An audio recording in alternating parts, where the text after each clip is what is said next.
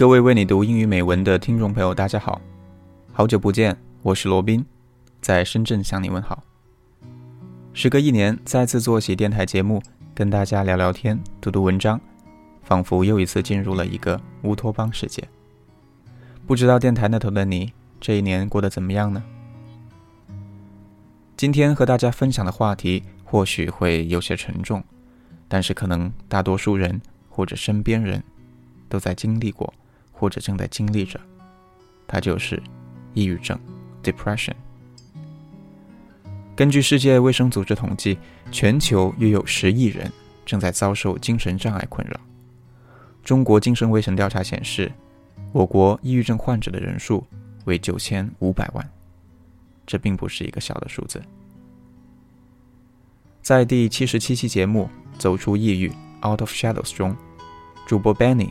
也曾经做过一期关于抑郁症的节目，并且分享了自己如何走出抑郁的故事。今天的节目，我想继续为大家分享一篇文章，是出自马修·约翰斯通的治愈绘本作品《I Have a Black Dog》。我有一只黑狗，而这只黑狗就是抑郁症。马修·约翰斯通曾是一名抑郁症患者，他用极其触动人心的洞察力。和细腻柔软的笔触，让世人了解到与一只黑狗作伴是什么感觉，描绘了他如何与黑狗搏斗，向黑狗屈服，到与黑狗和解，驾驭黑狗的心路历程。绘本一经出版便大受欢迎，引发了读者的深度共鸣。今天我把它分享给你，希望能够给你带来些许力量和启发，去面对这只黑狗。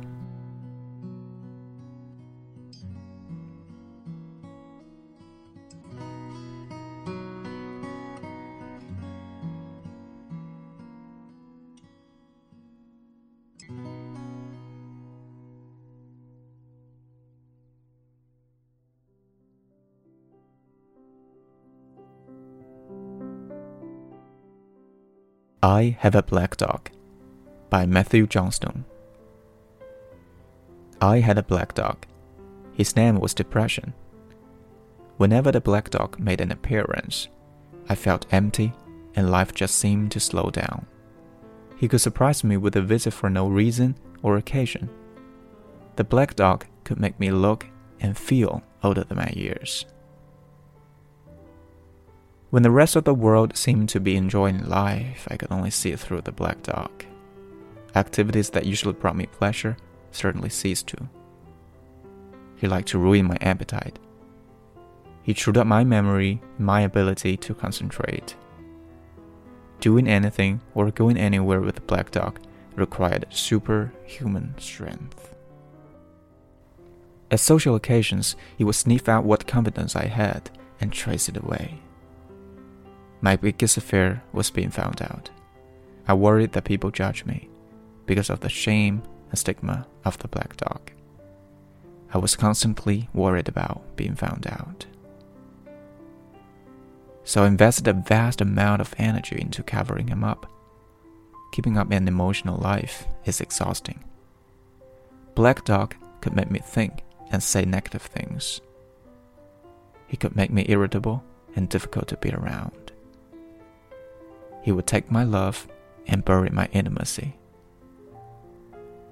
He loved nothing more than to wake me up with highly reparative negative thinking. He also liked to remind how exhausted I was going to be the next day. Having a black dog in your life isn't so much about feeling a big down, sad, or blue, and it's worse about being devoid of feeling altogether. As I got older, the black dog got bigger and he started hanging around all the time. I'd chase him off with whatever I thought might send him running, but more often than not, he'd come up on top. Going down became easier than getting up again.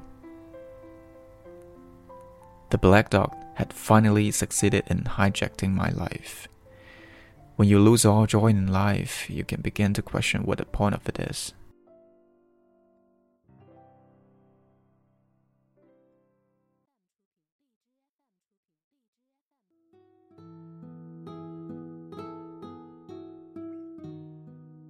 Thankfully, This was the time that I sought professional help.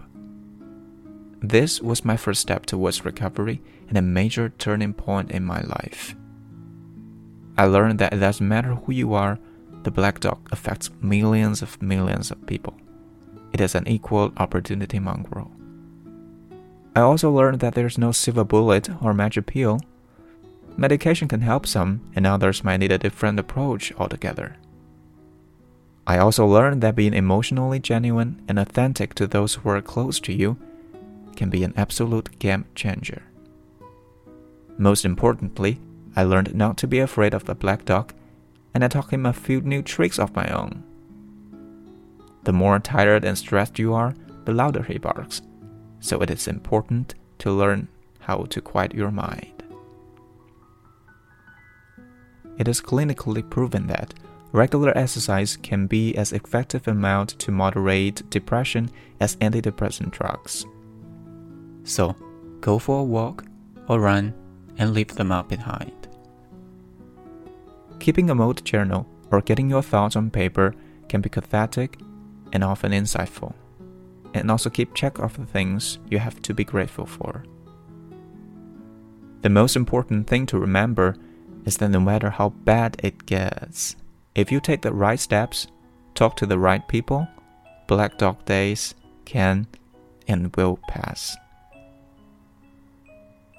I wouldn't say that I'm grateful for the black dog, but he has been an incredible teacher. He forced me to reevaluate and simplify my life. I learned that rather than running away from my problems, it's better to embrace them. The black dog may always be a part of my life, but he would never be the beast it was. We have an understanding. I've learned through knowledge patience, discipline, and humor. The worst black dog can be made to heal. If you are in difficulty, never be afraid to ask for help. There is absolutely no shame in doing so. The only shame is missing out of life.